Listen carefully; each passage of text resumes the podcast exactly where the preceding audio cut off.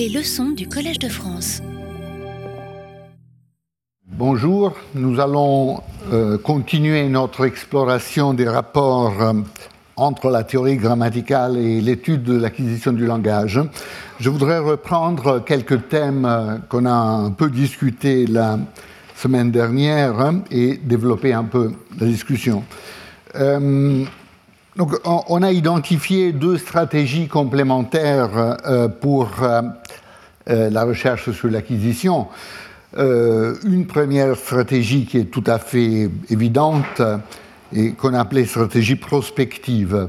C'est une stratégie qui part de l'étude expérimentale de l'état cognitif initial, donc ce que l'enfant sait, les capacités que l'enfant, le, bébé en effet, a sur le langage euh, à la naissance, et puis on euh, prend des photos successives des capacités cognitives suivant le développement. Euh, j'ai un tout petit peu parlé de cette perspective la semaine passée. Aujourd'hui, nous avons une grande spécialiste de l'étude de, l'état cognitif initial, Judith Gervine, qui va nous parler de manière spécifique de ses études dans ce domaine la deuxième perspective, on l'appelait rétrospective parce qu'on va un peu en arrière, si vous voulez. On part de l'étude de l'état cognitif stable, la connaissance adulte de la langue. Euh, et ici, c'est la contribution qui peut venir directement euh, des études de théorie grammaticale, qui nous donnent des éléments précis pour étudier la compétence adulte, n'est-ce pas? Et entre autres, ces études nous montrent que le système de la connaissance adulte de la langue est un système extraordinairement complexe. Donc, cette perspective nous donne la mesure, immédiatement la mesure de la complexité de la tâche à laquelle chaque enfant est confronté, c'est-à-dire déterminer les propriétés, acquérir un système d'une euh, grande complexité. Donc je vais passer pas mal de temps sur cette deuxième perspective. Euh, nous avons envisagé certaines, considéré certaines propriétés de la grammaire adulte, et en particulier une propriété très très générale et très importante, c'est-à-dire euh, l'observation que les structures linguistiques sont organisées hiérarchiquement, c'est-à-dire les éléments euh, d'une phrase, par exemple, nous sont présentés comme des suites linéaires, des suites où les éléments sont l'un après l'autre fondamentalement, mais l'organisation importante qui régit tous les comportements grammatico-significatifs est un autre type d'organisation, est une organisation hiérarchique, verticale, euh, euh, l'exemple qu'on a euh, donné, le premier exemple qu'on a euh, discuté pour illustrer ce point, c'est un exemple classique, c'est l'exemple discuté par Chomsky dans son débat avec Jean Piaget dans la fameuse rencontre de Royaumont.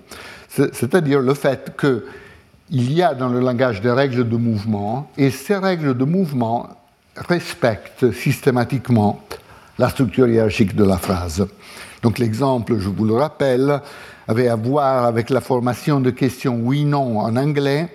Vous prenez une déclarative comme 1A, The man who is here is happy. Vous essayez de construire une question. Il y a une contrainte de localité qui dit aller chercher l'auxiliaire le plus proche de la partie initiale de la phrase. Et cette contrainte est calculé sur des structures hiérarchiques, non pas sur des structures linéaires. Donc tous les locuteurs forment la question oui-non qui correspond à la déclarative 1A comme un 1B, is the man who is here happy, où l'occurrence de l'auxiliaire ou copule est la deuxième, non pas la première. Et personne n'envisage la possibilité 1C, is the man who here is happy, totalement euh, impossible, comme on l'a vu. Euh, et, mais évidemment, si les locuteurs envisageaient la possibilité d'une stratégie linéaire pour décider lequel de ces verbes est le plus proche du début de la phrase, euh, un C serait une hypothèse tout à fait raisonnable. Mais personne n'envisagent ce genre d'hypothèse. Non seulement les adultes ne l'envisagent pas, les enfants ne l'envisagent pas non plus. Euh, on a discuté un peu euh, les euh, résultats expérimentaux de Crane et Nakayama qui montraient que aussitôt qu'on arrive à tester avec des enfants anglophones la formation de questions, les enfants répondent systématiquement avec des structures comme 1B, non pas comme, avec des structures comme 1C. On a vu que ces structures sont difficiles, donc les enfants font beaucoup d'erreurs, mais le point essentiel est qu'aucun enfant n'envisage, aucun des exemples qui ont été euh, élicités, qui ont été euh, obtenus dans l'expérience de Crane Nakayama, aucun exemple ne correspond à euh, la structure 1C. Et on voit immédiatement pourquoi, si on pense à la structure hiérarchique, vous avez une structure d'arbre comme celle-ci, euh, où euh, euh, en effet, il y a une configuration complexe, sujet-prédicat. Donc vous avez, c'est mieux peut-être d'utiliser ici, oui, vous avez un sujet qui est modifié par une phrase relative, et puis il y a l'occurrence principale du verbe être. Et en termes de distance hiérarchique, il est clair que cette occurrence de être est plus proche de l'attracteur en position initiale que l'occurrence de être qui se trouve à l'intérieur de la relative, qui est enchâssée dans une structure complexe. Donc ça, c'était euh, l'argument qu'on a donné. Euh, en effet, si on regarde différents types d'arguments euh, et différentes méthodologies, on trouve toujours la même indication, c'est-à-dire que les structures sont organisées de manière hiérarchique. Ici, je voudrais euh, mentionner un résultat obtenu par des techniques totalement différentes euh, par euh, Andrea Moro et son groupe dans, une, dans, un paradigme expérimental qui utilise l'imagerie cérébrale. Le résultat, comme vous le verrez, est exactement le même. Alors, ce que Moro et collaborateurs ont fait, c'est de euh, tester la capacité d'apprentissage de règles possibles, règles linguistiques possibles, règles linguistiques impossibles. Qu'est-ce que ça veut dire, règles linguistiques possibles? Ce sont des règles qu'on trouve dans les langues naturelles, qui ont des caractéristiques qui les permettent dans les langues humaines. Des règles impossibles sont des règles euh, apprenables, on peut les apprendre, comme on peut apprendre n'importe quelle règle arbitraire d'un jeu, par exemple, d'un jeu de société. Mais euh, c'est des règles qui ne respectent pas les propriétés fondamentales qu'on trouve dans les langues naturelles. Donc aucune langue naturelle n'utilise cette deuxième classe de règles. Donc ce que euh, ces auteurs ont fait, euh, Moro et, et ont fait, c'était de faire apprendre des grammaires artificielles, des fragments de grammaire artificielle à certains locuteurs euh, monolingue, euh, pour voir ce qui se passe dans le courant de cet apprentissage en termes d'activation cérébrale. Voilà donc un exemple de règle possible. Par exemple, ici j'ai utilisé des morphèmes de mots du français pour illustrer cela. On, on peut trouver des langues où pour former la négation d'une phrase, on met un élément négatif entre le syntagme nominal sujet et le syntagme verbal prédicat. Hein. Donc, euh, par exemple, l'italien fonctionnerait comme ça. Si vous voulez faire euh, la négation de Jean mange le gâteau, vous mettez un élément négatif, non, en italien, exactement dans cette position. Et, ça peut être la deuxième, euh, le deuxième mot de la phrase, ou le troisième, ou le quatrième, ou le cinquième, selon la longueur du sujet, n'est-ce pas? Donc ça respecte la structure. Le sujet, ensuite le marqueur de négation. Voilà une règle impossible, une règle qui dirait l'élément négatif est toujours le quatrième mot de la phrase. Donc, si vous prenez une phrase comme le garçon mange le gâteau, euh, dans cette situation, la négation serait placée euh, ici. Donc, le garçon mange, marqueur négatif, le gâteau. Euh, si vous avez le beau garçon mange le gâteau, le marqueur négatif serait ici. Le beau garçon, marqueur négatif mange le gâteau, etc.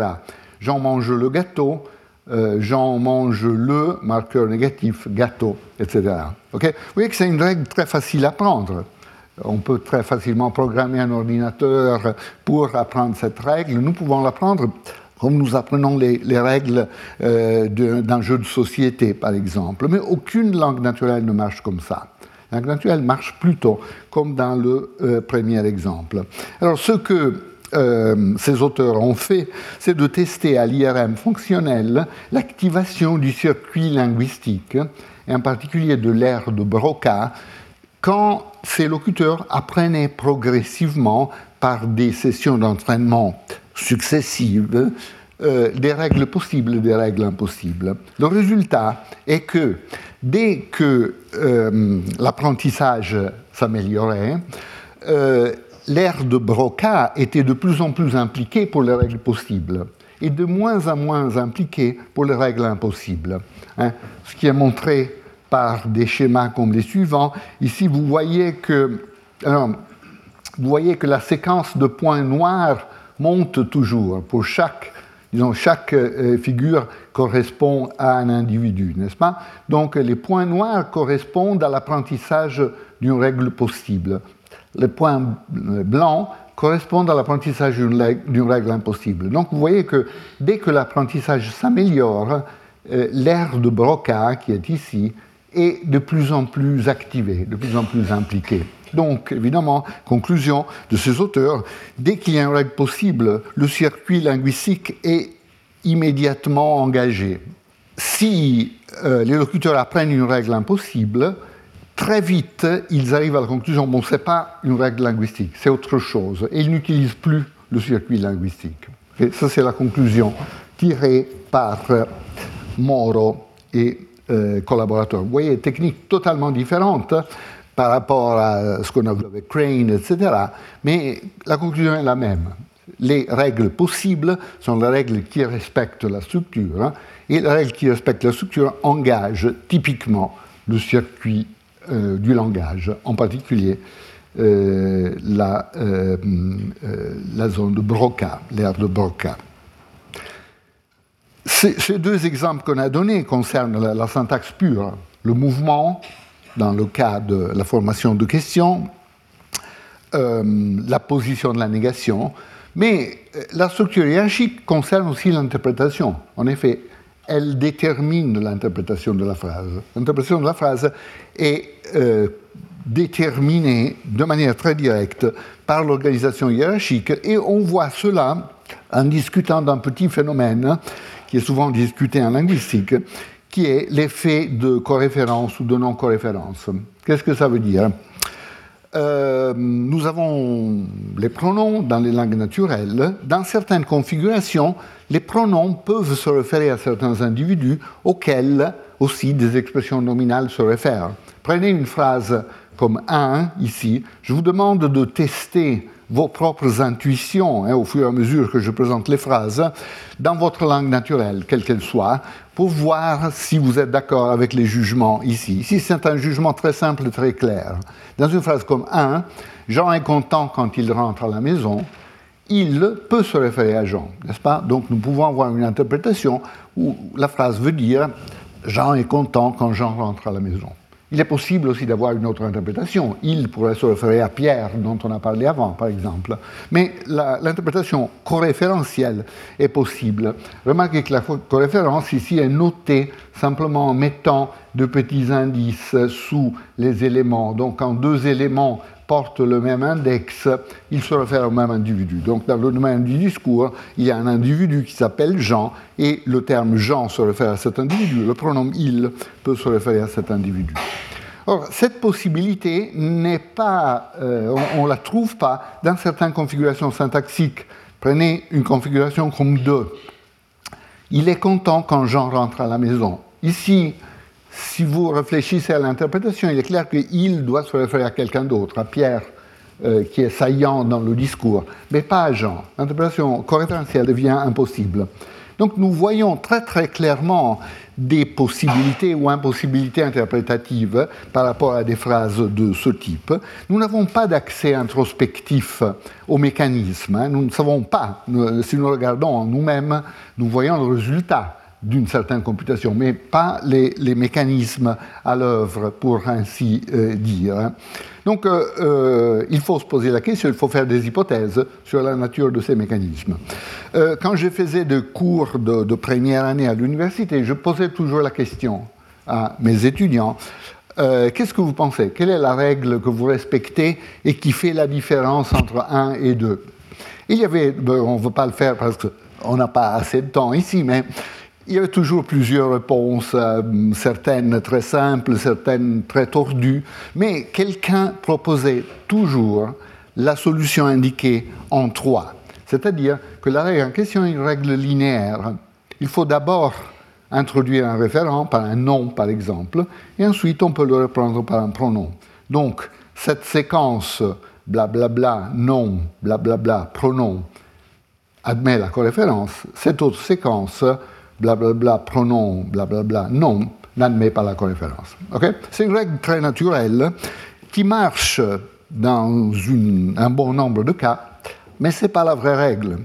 La vraie règle est nécessairement hiérarchique. On peut s'en rendre compte si on considère littéralement une infinité d'exemples qu'on a en français ou dans d'autres langues naturelles où le pronom précède le nom et néanmoins la coréférence est possible. Prenez un exemple comme 4. Quand il rentre à la maison, Jean est content. Là, il est tout à fait possible d'interpréter il comme Jean, même si le pronom précède le nom. Hein. Je vous demande toujours de tester vos propres intuitions. Alors, comment caractériser la différence entre 4 et 2 Il est content quand Jean rentre à la maison, qui exclut totalement l'interprétation coréférentielle eh bien, la, structure linéaire ne, suffit pas, évidemment. Il faut quelque chose de plus. Il faut penser à une structure hiérarchique. ici, euh, il faut introduire la relation hiérarchique fondamentale qui régit le comportement de la forme et de l'interprétation euh, dans les langues naturelles, dans la mesure où l'interprétation dépend de la syntaxe. Euh, et, c'est la relation de ces commandes. ces commandes veut dire commandes de constituants c'est une relation introduite par Tanya Reinhardt dans sa thèse de MIT dans les années 70. Alors, euh, l'essentiel à retenir est que la relation de ces commandes est euh, satisfaite entre deux éléments alpha et bêta dans une configuration de ce type. C'est-à-dire quand alpha est assemblé avec un autre nœud et cet autre nœud contient bêta. Dans cette configuration, on a ces commandes. On peut dire que alpha, c'est commande bêta. Euh, il y a plusieurs définitions qui diffèrent un tout petit peu comme conséquence formelle, mais euh, il suffit de retenir ici l'idée générale. Euh, quelques années après, ou en, effet la, même année, Howard Lasnik, un linguiste américain, a eu l'idée d'utiliser la notion de ces commandes pour traiter le problème de la coréférence et non-coréférence. Il a dit la seule configuration qui n'admet pas la coréférence est celle-ci, c'est-à-dire une configuration où le pronom se commande le nom. Dans toutes les autres configurations, on peut avoir coréférence. Mais dans cette configuration, la coréférence est interdite. C'est ce qu'on appelle l'effet de non-coréférence, qu'on a essayé de dériver de principes plus profonds, plus naturels. Donc, en effet, c'est un théorème, il faut le traiter comme un théorème, mais pour nous, il est euh, suffisant de observer qu'il y a un effet de non-coréférence lié à une certaine configuration hiérarchique.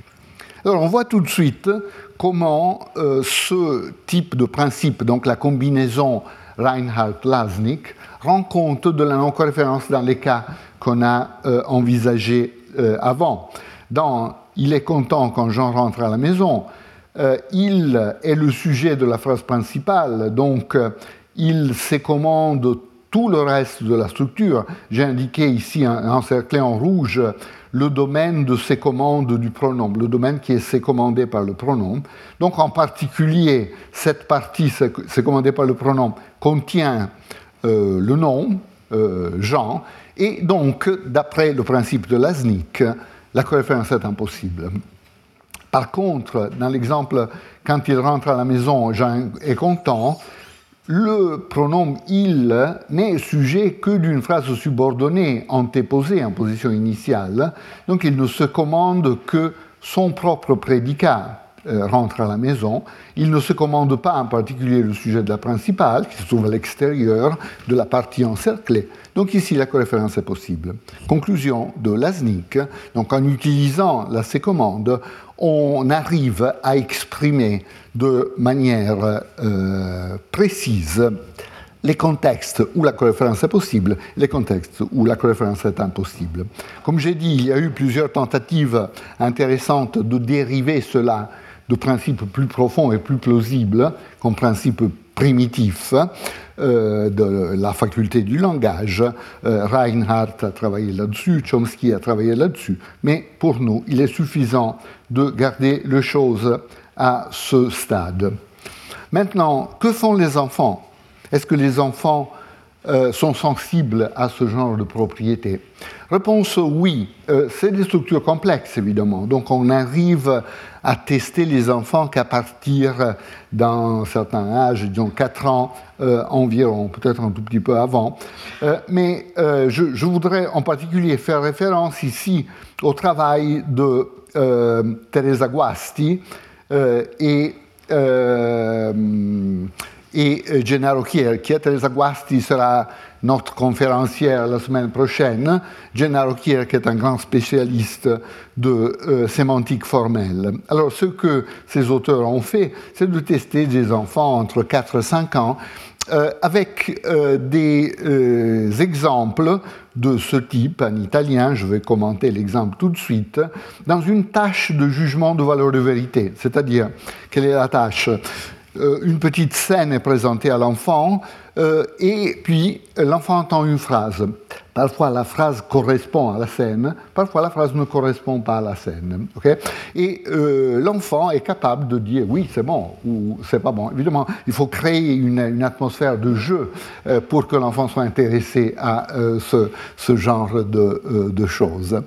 Alors, ce, qui, les, résultats obtenus par Bastier qui sont les suivants.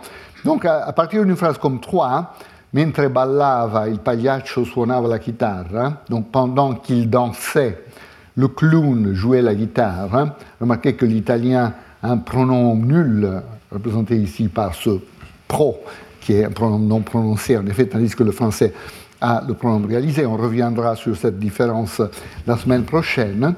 Euh, euh, voyez, 94, dans 94 de cas, l'enfant disait oui, c'est possible d'avoir coréférence. Évidemment, il ne disait pas exactement ça, mais on, lui présentait une scène, une scène où il n'y avait qu'un personnage, euh, le clown, qui euh, dansait et qui jouait la guitare. Hein. Donc s'il disait que dans cette scène où le clown fait les deux choses, euh, cette scène est, décrite, est décrite correctement par la phrase pendant qu'il dansait, le clown jouait la guitare. Mais pour euh, dire que la description est correcte, il faut pouvoir avoir l'interprétation corréférentielle ici entre le pronom et l'expression nominale. Tandis que si on testait les enfants de la même manière avec la phrase 4, ballava mentre il pagliaccio suonava la chitarra, donc il dansait pendant que le clown jouait la guitare, euh, vous voyez que 89%, euh, dans 89% des cas, l'enfant disait non, c'est pas, c'est pas bon. Et pourquoi c'est pas bon? Ben, À cause du principe de Lasnik, qui fait qu'il ne peut pas y avoir de coréférence ici. Donc le pronom doit se référer à quelqu'un d'autre. Donc il faut au moins deux personnages ici hein, pour que. Euh, pour qu'une situation soit correctement décrite par cette euh, phrase. Donc les enfants, tôt, arrivent à euh, euh, sont sensibles euh, au principe de Lasnik. Et ceci vaut de manière très générale pour tous les cas de dépendance référentielle entre expressions. Euh, prenons ici des cas qui tombent sous le nom de théorie du liage, des effets de liage, comme les suivants. Prenez une phrase, par exemple, qui implique un réfléchi, ce que les linguistes appellent volontiers des anaphores, des éléments anaphoriques. Donc, d'une phrase comme 1A, le voleur se reconnaît dans la photo. Ici, si vous réfléchissez un instant à l'interprétation, ce ne peut être interprété comme se référant au voleur, n'est-ce pas? La phrase euh, ne peut, vouloir dire, ne peut que vouloir dire le voleur reconnaît le voleur dans la photo. Ne pourrait pas vouloir dire le voleur reconnaît euh, quelqu'un d'autre, le policier dans la photo, évidemment, n'est-ce pas? Donc euh, cette dépendance référentielle est obligatoire avec les anaphores. On peut exprimer ça par un principe, appelé principat de la théorie du liage, qui dit que les anaphores, comme les réfléchis, exigent un antécédent local. Donc ils ont besoin d'une expression locale, donc à proximité, qui détermine leur propriété interprétative, fondamentalement. Les pronoms ont des exigences qui sont un peu l'image miroir. Pensez à l'interprétation de 1b, le voleur le reconnaît dans la photo. Cette phrase admet une infinité d'interprétations. Le peut se référer à Pierre, Jean, euh, Pierre euh, Antoine, etc., etc., n'est-ce pas? Des, euh, référents qui sont présents dans le contexte, qui saillants dans le contexte, mais il ne peut pas se référer au voleur. Au voleur. La phrase ne veut pas vouloir dire le voleur reconnaît le voleur dans la photo, n'est-ce pas? C'est la seule interprétation qui est exclue. Donc il y a entre anaphore et pronom cette complémentarité systématique. Euh, on a un principe pour les pronoms qui est l'image miroir du principe pour les anaphores. Les pronoms excluent un antécédent local, fondamentalement. Donc les anaphores exigent un antécédent local, les pronoms excluent un antécédent local. Mais comment on calcule la localité? Toujours de manière hiérarchique, toujours en utilisant la C-commande. Comparez les exemples simples qu'on vient de discuter à des exemples complexes comme 2A, 2B. Le témoin qui a vu le voleur se reconnaît dans la photo. Alors ici, réfléchissez un instant à cet exemple. Euh, ce, évidemment, ne peut pas se référer au voleur, même si le voleur est adjacent, tout près en termes de structure linéaire, mais il doit, ne peut que prendre comme antécédent le témoin qui se trouve à plus grande distance linéaire. Et euh, donc, donc, il y a une inversion par rapport aux propriétés interprétatives euh, de la phrase simple. Également pour le pronom. Réfléchissez un instant à l'interprétation de 2b. Le témoin qui a vu le voleur le reconnaît dans la photo. Réfléchissez un instant. Le ici peut éventuellement se référer au voleur. Donc euh, la structure peut vouloir dire le témoin qui a vu le voleur reconnaît le voleur dans la photo. C'est une interprétation possible. Et donc ici, euh, à première vue, on viole l'exigence d'impossibilité d'un antécédent local qu'on avait vu dans la phrase simple. Mais évidemment, il n'y a aucune violation. Cette inversion est due simplement au fait qu'on teste euh, ces structures, disons, on, on assigne une interprétation à ces structures sur la base de leur organisation hiérarchique. Et la notion d'antécédent se définit en termes de ces commandes. Donc, euh, alpha peut compter comme antécédent de bêta quand ils sont dans une relation de ces commandes. Voilà quelle, est la euh, représentation structurale. Donc, dans la phrase simple, si l'antécédent doit commander l'anaphore le voleur se reconnaît dans la photo, le voleur, tout ce syntaxe nominal, commande l'anaphore, donc il peut jouer comme antécédent de l'anaphore, tandis que dans le témoin qui a vu le voleur se reconnaît dans la photo, le voleur est profondément chassé ici, donc il n'est pas capable de s'écommander euh, l'anaphore, évidemment, hein, qui se trouve dans une structure supérieure, pour ainsi dire, dans l'arbre.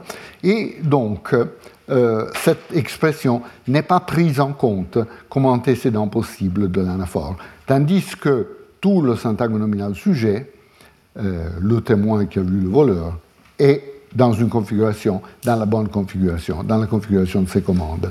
Même chose pour le cas euh, du pronom. Dans le voleur le reconnaît dans la photo, le et euh, aurait le voleur comme antécédent s'ils avaient le même index, ce qui est exclu par le principe du liage euh, des pronoms. Tandis que dans la structure complexe, le témoin qui a vu le voleur le reconnaît dans la photo, euh, le voleur ne, ne, peut pas avoir le rôle d'antécédent de le parce qu'ils ne se commandent pas le.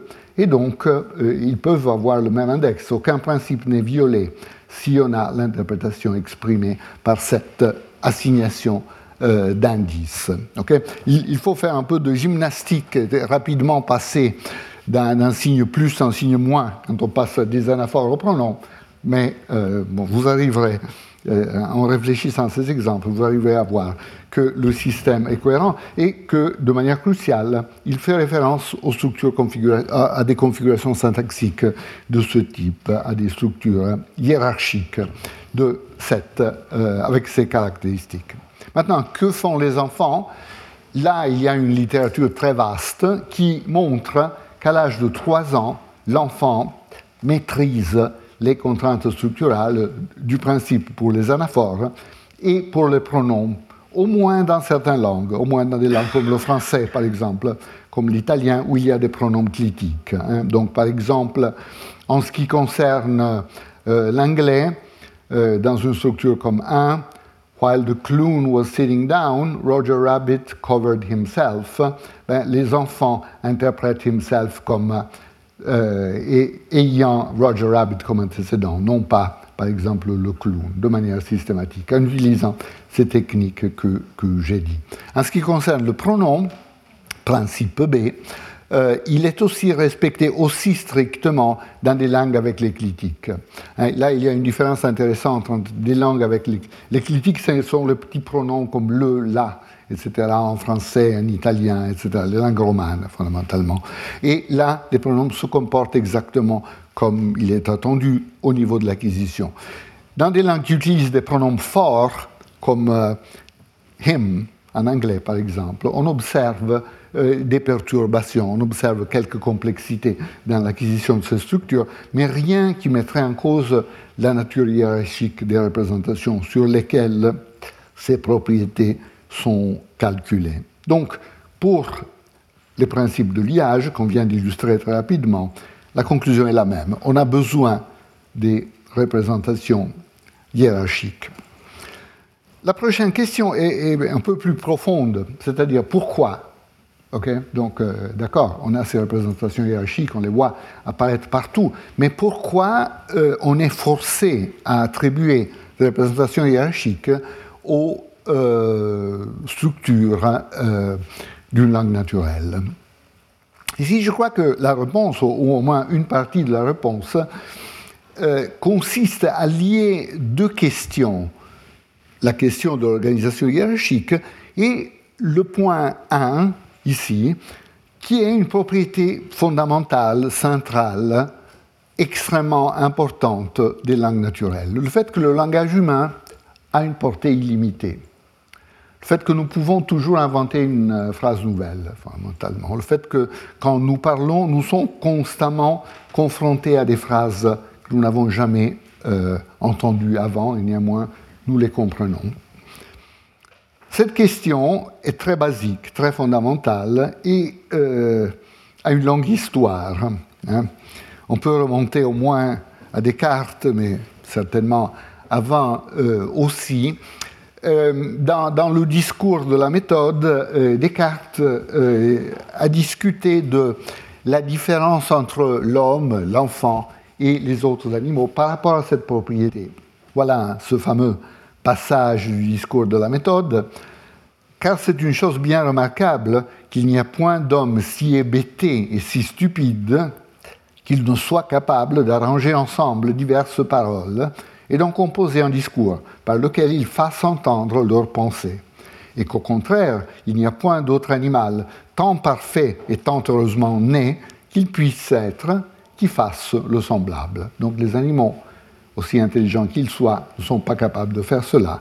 L'homme, même le plus stupide, hein, politically correct, c'était pas essentiel à l'époque, on pouvait utiliser certains termes. Euh, mais bon, en tout cas, l'idée est très claire. Euh, et, puis, euh, Descartes continue. Il n'est pas croyable qu'un perroquet qui soit de plus parfait de son espèce n'égale en cela un enfant de plus stupide. si leur âme n'était d'une nature du tout différente de la nôtre. Donc leur âme, disons, capacité cognitive, nature en ce sens, euh, qu'on peut, définir de, manière moderne, ensemble de capacités cognitives, ce ensemble de capacités cognitives n'était pas totalement différente que, euh, nos capacités. Euh, plus ou moins dans, les mêmes années, ce, même thème avait été évoqué par Galilée, euh, Galileo Galilei, donc dans son euh, fameux dialogue qui est dévoué à la physique, à l'astronomie évidemment, mais il parle de toutes sortes de choses. Galilée se pose cette question du caractère illimité du langage de manière un peu indirecte, en parlant de l'écriture. Donc le, contexte ici est la discussion euh, sur quelle est la, plus, grande invention, la plus grande manifestation des capacités humaines. Euh, qu'on évoque la peinture, la sculpture, euh, Michelangelo, etc., etc.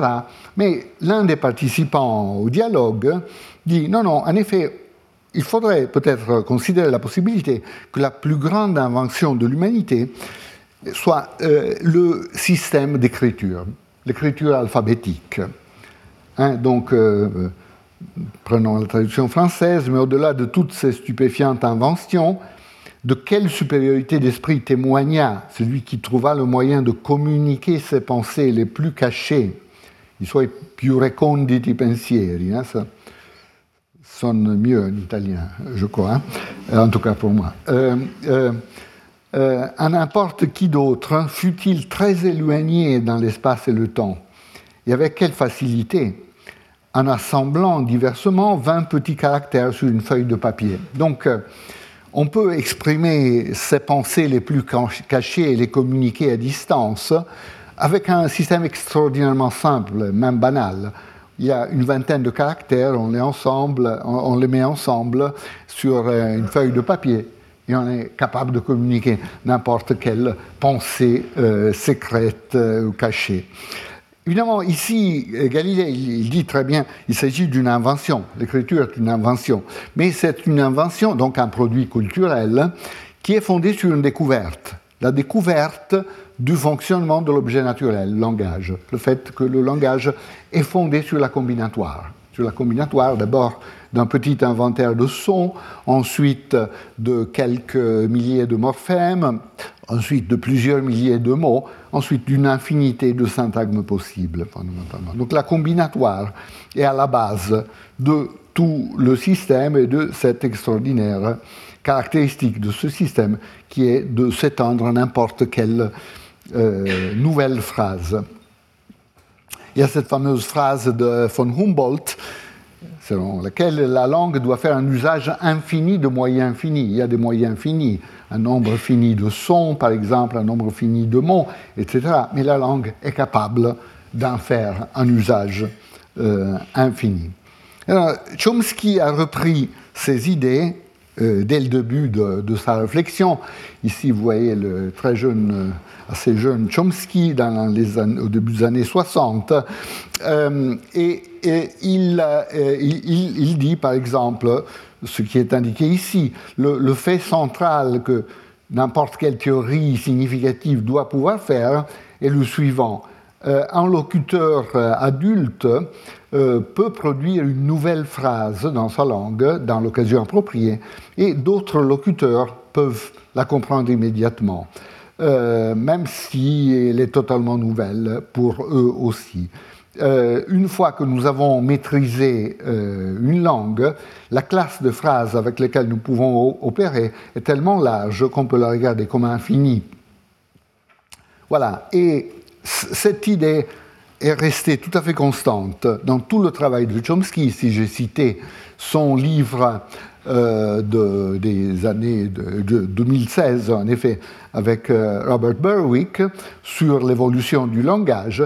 Et il, a même euh, décidé de définir cette propriété, the basic property of human language. Donc, la propriété basique est ce caractère infini des structures qu'on peut déterminer pour, dans, dans, dans une langue.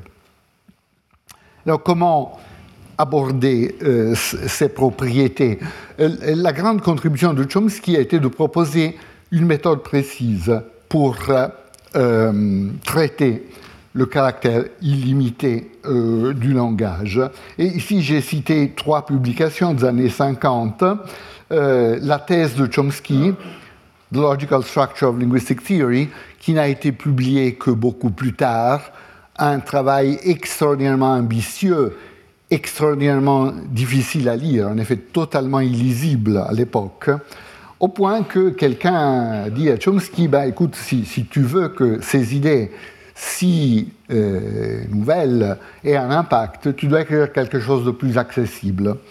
Chomsky a écrit, et publié en 1957, Syntactic Structures, un petit livre qui est une sorte de résumé des idées de sa thèse, un, tout petit euh, résumé. Euh, et euh, puis a cité aussi, parmi ses publications extrêmement importantes des années 50, le, compte-rendu de l'ouvrage de Skinner, Verbal Behavior, dont on a parlé la dernière fois. Et cet ensemble de contributions est un peu considéré l'un des points de naissance des sciences cognitives, avec d'autres événements importants des années 50 évidemment, euh, dans, dans, le domaine de la psychologie.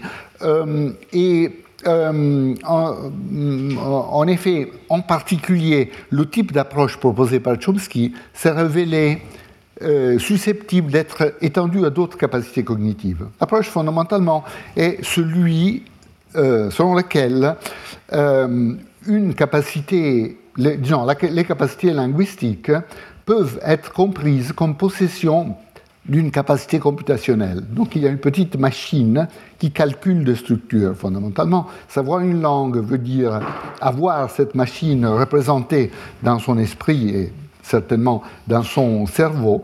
Et cette machine calcule tacitement des représentations linguistiques sur un domaine euh, illimité.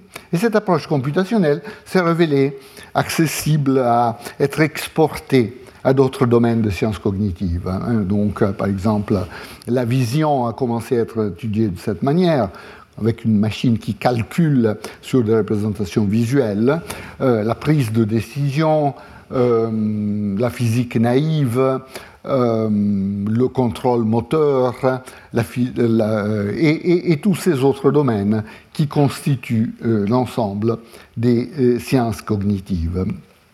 Alors, quelle est l'idée technique fondamentale? Hein, Ici, il doit y avoir une diapo qui a sauté. Alors, je reste un instant ici sur, sur celle-ci. L'idée fondamentale est que cette petite machine computationnelle consiste de deux facteurs pour le langage il y a des inventaires, donc il y a des ensembles de propriétés, donc un lexique. Hein, savoir une langue veut dire avoir un lexique, évidemment, avoir mémorisé des mots, et des mécanismes computationnels, des mécanismes pour mettre ensemble les mots et former des structures plus larges. Ces mécanismes doivent, de manière essentielle, être récursifs. La récursivité est la propriété fondamentale qui permet de résoudre le problème de Humboldt, donc faire un usage infini d'un ensemble fini d'objets. C'est quoi la récursivité? C'est le fait qu'un certain système de règles peut se réappliquer indéfiniment sur son propre résultat.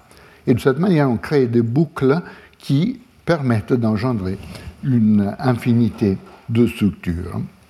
Voilà, quelle est la règle euh, récursive fondamentale il y a eu des longues discussions, des décennies de débats en linguistique sur la nature des euh, procédures récursives. On a fait plusieurs hypothèses, mais avec le programme euh, minimaliste dans les années 90, euh, on est arrivé à la conclusion que le processus récursif fondamental est le plus simple imaginable, fondamentalement. Un processus qui dit prends deux choses, par exemple un élément A un élément B du lexique, mets-les ensemble, tu as formé une petite structure de ce type, et cette structure ainsi formée peut à son tour être soumise à la même opération.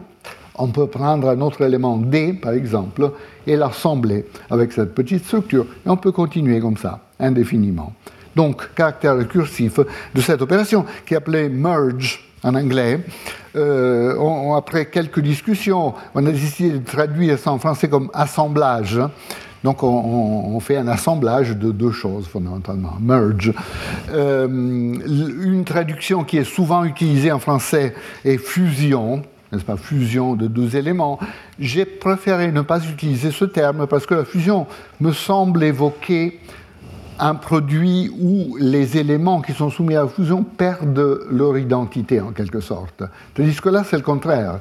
A et B gardent totalement leur identité. Ça, c'est même totalement essentiel.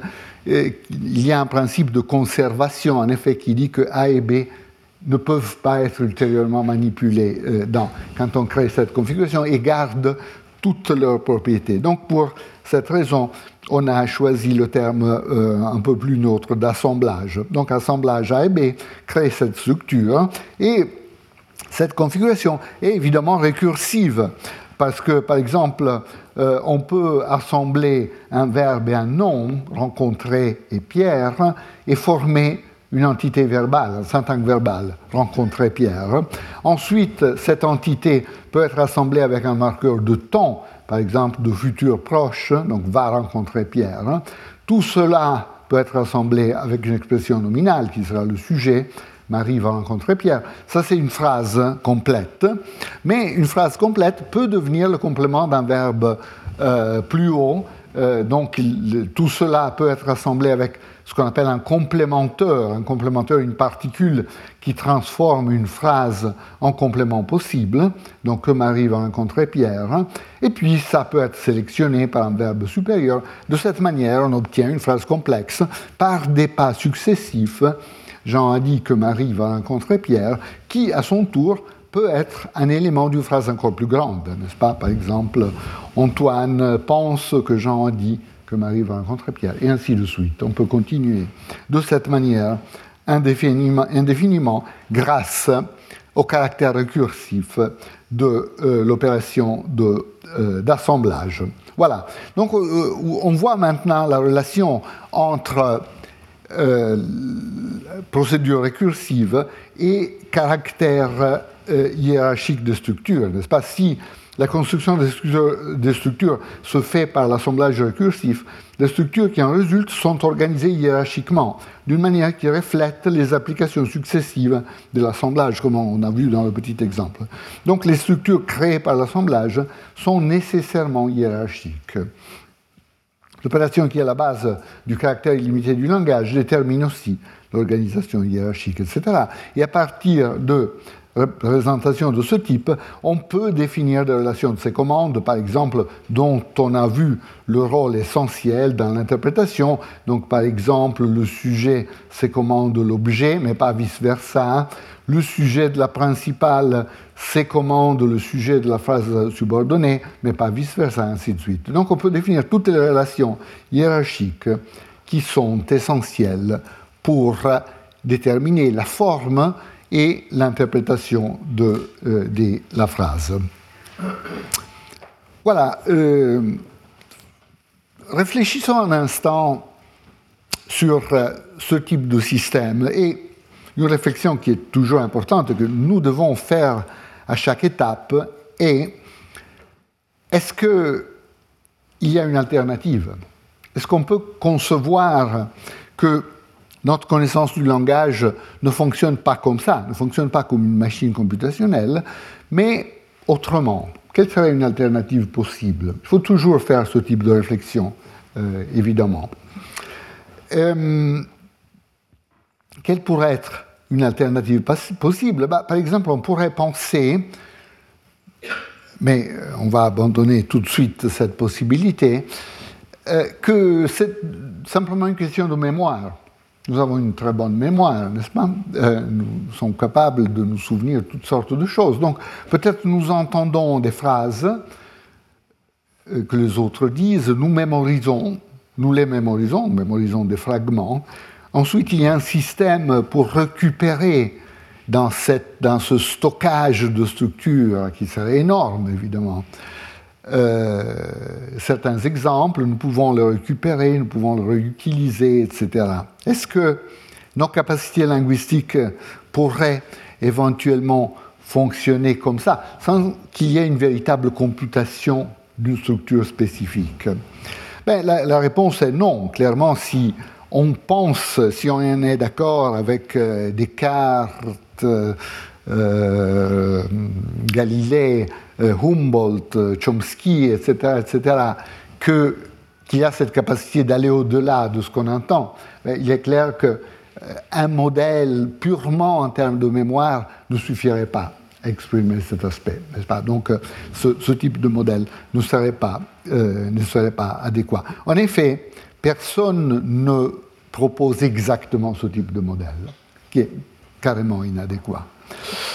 Euh, l'idée de la simple mémorisation ne, suffit pas, manifestement. Il y a néanmoins des approches qui proposent des alternatives à l'approche computationnelle en faisant des hypothèses spécifiques et sur l'attitude de l'apprenant et sur les capacités à généraliser des adultes. Nous considérons ces euh, approches.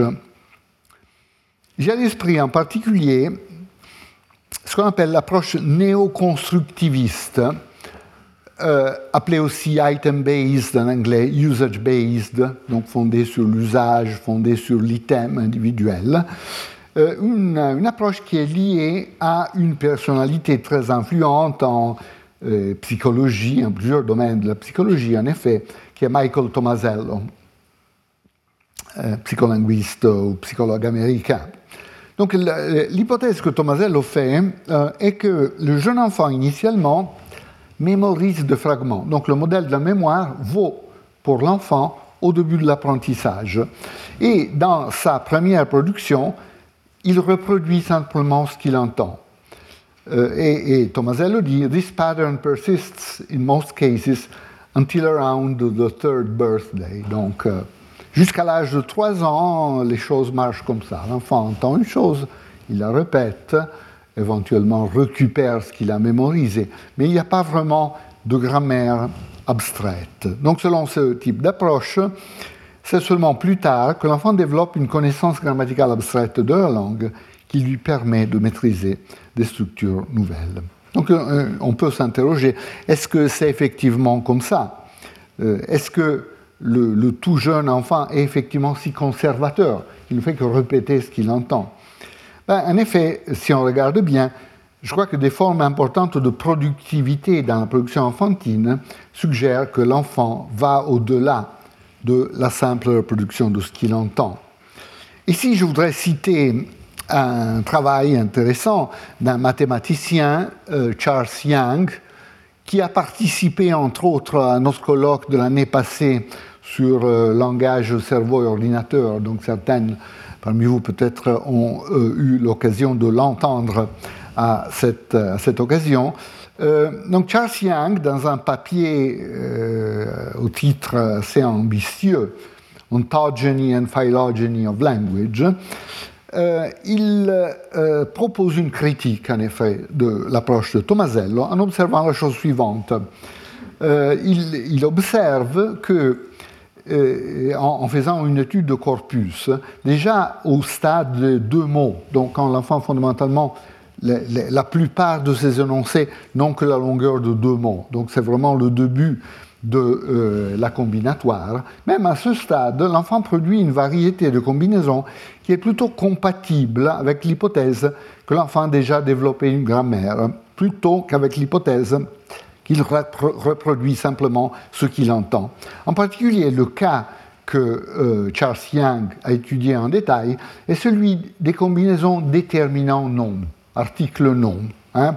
Donc l'enfant, par exemple, entendra des combinaisons comme la foudre, une grotte, hein, c'est des termes qui ne sont pas très fréquents, donc il est probable que l'enfant les entende d'une seule fois, éventuellement, euh, dans, supposons dans, les premières années de la vie. Euh, est-ce qu'il répète fondamentalement ces combinaisons ou bien il généralise et il postule donc une règle, une de type 1 assembler déterminant et non. Donc mettre ensemble un déterminant et un non. Ce qui prédit non seulement ce que l'enfant a entendu, mais aussi d'autres combinaisons possibles. Donc non seulement la foudre, une grotte, mais aussi une foudre, la grotte par exemple. Donc toutes les combinaisons possibles de déterminants et non. Eh bien, Young donne une analyse détaillée du corpus de production enfantine et indique que l'enfant, euh, cette analyse indique que l'enfant généralise au-delà de ce qu'il entend. Euh, ce qui rend l'article de Young particulièrement intéressant est qu'il fait une comparaison entre l'enfant et les productions d'un individu qui s'appelle Nim Chimpsky. Alors ça vous rappelle quelque chose, peut-être, Nim Chimpsky euh, c'est le nom d'un chimpanzé euh, qui, euh, auquel on a appris des éléments d'une langue naturelle. Hein. on peut discuter sur le bon goût de cette décision de baptême, mais en tout cas, c'est comme ça. donc, Nîmes, un jeune chimpanzé, euh, a appris des aspects d'une langue naturelle, il n'a pas appris une langue orale. C'est très difficile pour euh, les primates non humains euh, de, produire les sons articulés avec tous les détails qui sont nécessaires pour la langue naturelle.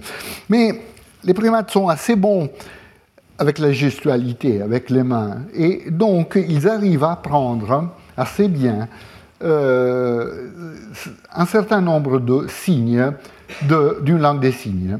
Donc euh, Nîmes a appris une bonne centaine de signes de l'American Sign Language et il a produit des milliers ou des dizaines de milliers de combinaisons qui ont été répertoriées. Donc ce que Young fait, c'est d'étudier ce corpus de production. Alors, le résultat auquel il arrive est que euh, NIM falls considerably below the expected diversity of a rule-based system. Donc, euh, les combinaisons sont bien en euh, euh, dessous de la diversité attendue s'il avait un système de règles. Donc, la conclusion à laquelle il arrive est cohérente avec l'analyse de vidéos euh, qui avaient été menées par les organisateurs du projet, euh, Terras, Petito et, d'autres, euh, Bever par exemple. Et, donc, la conclusion selon laquelle Nîmes ne suivait qu'une imitation par cœur plutôt qu'une grammaire genuine. Donc il reproduisait simplement ce qu'il attendait. Voilà, dans ce système de représentation choisi par Young, on voit dans cette première figure hein, que les corpus de production naturelle dans le corpus de Childes. Childes est un corpus accessible de production naturelle où on peut avoir des échantillons de production naturelle de plusieurs langues du monde. C'est extrêmement utile. Donc euh, là, euh, Young a regardé l'anglais fondamentalement, voyez que tous ces corpus se situent sur la diagonale de ce schéma, ce qui indique dans son système de représentation que les productions enfantines arrivent au niveau de productivité qui est prédit par une grammaire. Une grammaire qui dit, par exemple, assemble cet élément avec cet autre élément.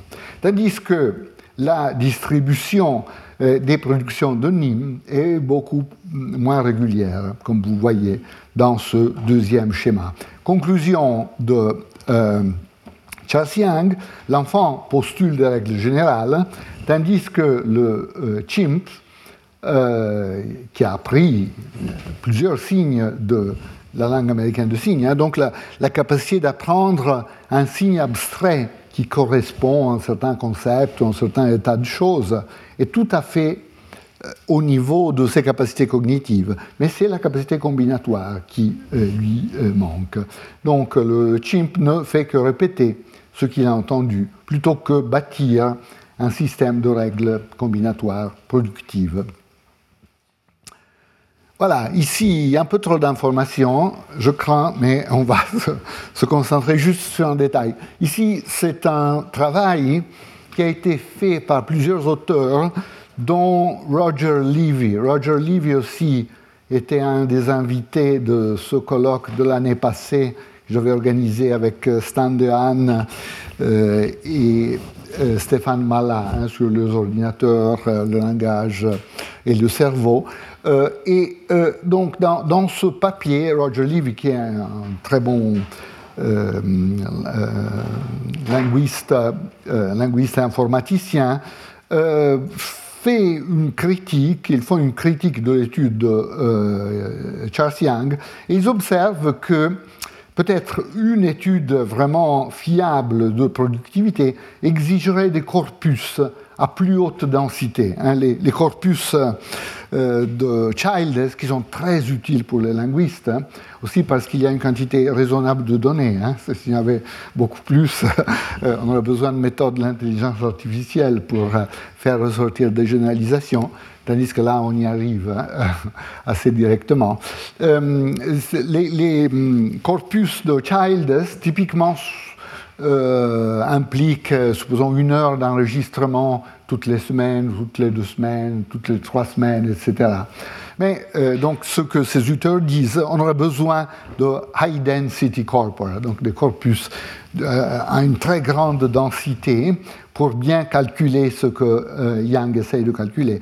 Et donc, il regarde en particulier un corpus qui, est, qui a une densité extrême. Donc, ce corpus, qui s'appelle Speech Home, euh, couvre euh, la période de 9 mois à 25 mois dans la vie d'un seul enfant et il contient des vidéos et euh, des enregistrements vidéo et audio qui correspondent à 70% des heures de veille de l'enfant. Donc plus que la moitié de la vie de l'enfant a été est reproduite dans, dans ce, ces types de corpus. Alors, euh, il y a plusieurs projets de ce type maintenant qui permettent de voir vraiment quel est l'ensemble d'expériences euh, qui est présenté à un enfant particulier. Ce que je vous demande, c'est ici de simplement vous concentrer sur cette euh, ligne presque verticale qui est le développement qui, correspond à ce corpus.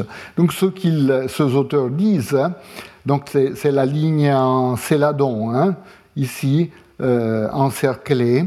Euh, ce que les auteurs disent, euh, the study, donc ce study fondé sur Speech Home, provided evidence for a low initial level of productivity. Donc au début, la productivité n'était pas très grande, followed by a rapid increase starting around 24 months je dirais même extremely rapid increase. Donc vous voyez que c'est presque vertical ici. Donc l'enfant très très rapidement arrive à la productivité.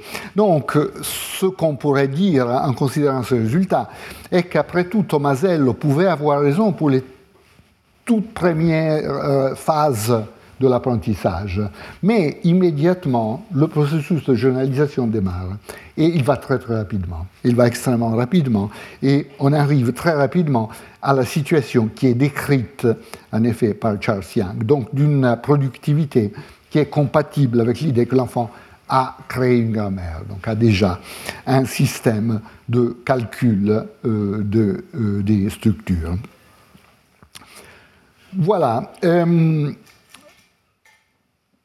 donc euh, gardons ça à l'esprit en ce qui concerne les, phases initiales. Euh, mais euh, évidemment, une approche comme celle de Tomasello, par exemple, qu'est-ce qu'elle dit sur le fait que les adultes, clairement, sont capables de créer des structures nouvelles?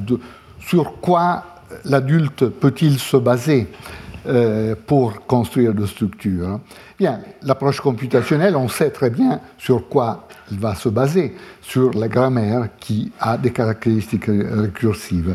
L'alternative qu'on peut envisager, qui est souvent envisagée par, euh, par exemple, ces euh, points de vue, euh, comme le néoconstructivisme, est que les enfants plus grands et les adultes créent de phrases nouvelles par des généralisations analogiques. Généralisations analogiques à partir de fragments mémorisés. Donc, euh, on mémorise des fragments, et puis il y a ce mécanisme de généralisation analogique qui permet à l'enfant plus grand et à l'adulte de, euh, de, maîtriser des phrases qu'il n'a pas entendues. Alors, est-ce que cette, cette, possibilité est une possibilité, en effet, euh, qu'on peut entretenir ben, À mon avis, l'idée que le mécanisme crucial, un mécanisme de généralisation analogique, n'est ni vrai ni fausse. Elle peut acquérir un contenu seulement si nous essayons de la préciser et de la rendre opérationnelle. Autrement, la notion aussi vague euh, que la notion de généralisation analogique ne fait, pas de prédiction empirique précise, donc on ne peut pas vraiment euh, la tester. La question empirique cruciale, qu'on a déjà évoquée, mais sur laquelle on va revenir rapidement, euh, c'est de comprendre pourquoi certaines généralisations analogiques concevables sont toujours faites par les apprenants et par les adultes, tandis que d'autres généralisations analogiques, a priori concevables, ne sont jamais prises en considération. Hein, donc il doit y avoir une force interne qui guide le locuteur à toujours faire certaines analogies et à écarter d'autres analogies. Mais dès que nous essayons de comprendre cette force interne, nous sommes ramenés à investiguer la nature d'un système computationnel qui permet certaines computations et qui interdit d'autres euh, computations. Et euh, tout le poids de l'explication euh, se, déplace sur cet aspect. Hein. Reconsidérons très brièvement le cas des anaphores et des pronoms. Hein. Donc le voleur se reconnaît dans la photo, le voleur le reconnaît dans la photo, propriété interprétative claire. Hein. Si nous prenons les phrases plus complexes, le témoin qui a vu le voleur se reconnaît dans la photo, le témoin qui a vu le voleur le reconnaît dans la photo, l'interprétation de ce et de le change complètement. Nous avons déjà vu cela. Mais si vous regardez la partie encerclée dans ces deux exemples, les deux parties encerclées sont identiques aux exemples simples. Donc pourquoi on n'interprète pas les phrases complexes en analogie sur les phrases simples? Pourquoi on ne superpose pas exactement la même interprétation?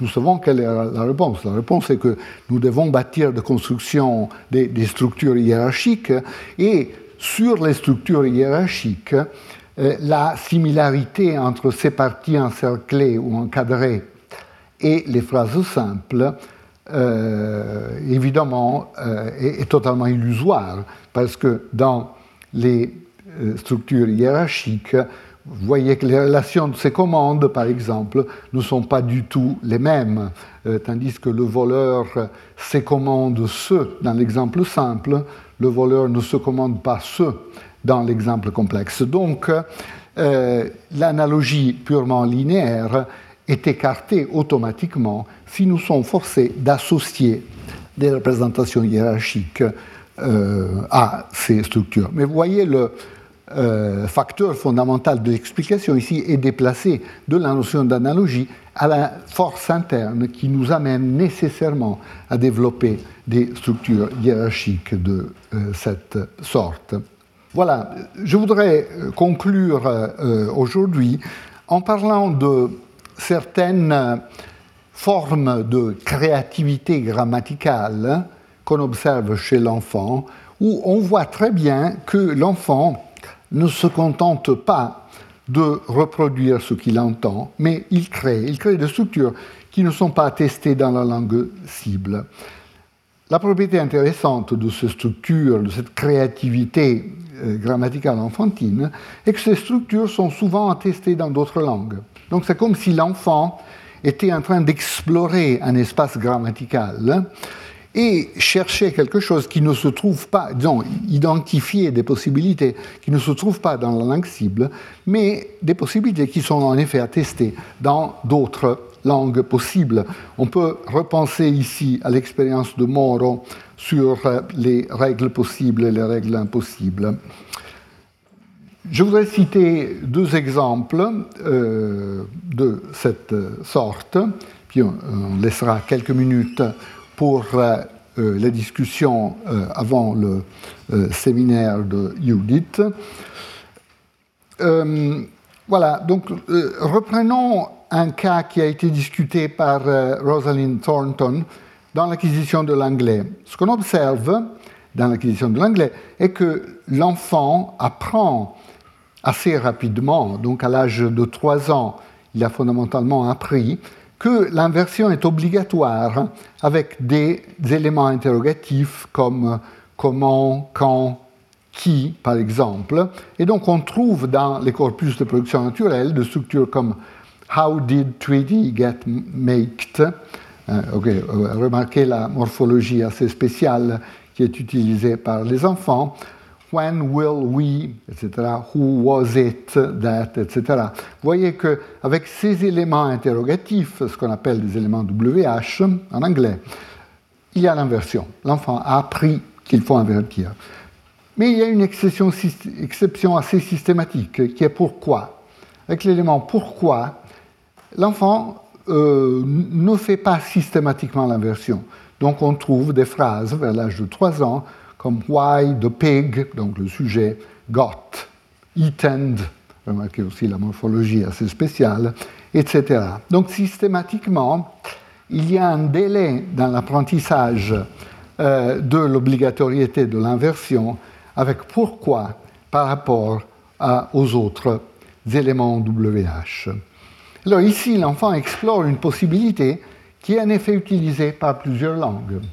Il y a plusieurs langues où, euh, effectivement, euh, on fait l'inversion obligatoirement avec d'autres éléments WH, mais pas nécessairement avec pourquoi.